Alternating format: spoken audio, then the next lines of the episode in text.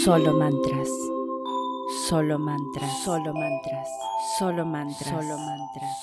Solo mantras. Solo mantras. Solo mantras. Solo mantras. Solo mantras. Solo mantras. Solo mantras. Solo mantras. Solo mantras. Bienvenidos a otro episodio de Solo Mantras. Como el título lo indica, esto es una introducción a los próximos dos episodios.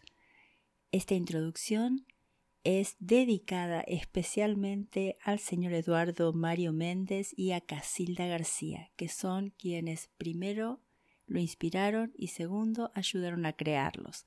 Vamos a estar hablando de mantras. Vamos a hacer dos mantras, uno para la luna llena y otro para la luna nueva. Estos mantras van a ser utilizados en los rituales.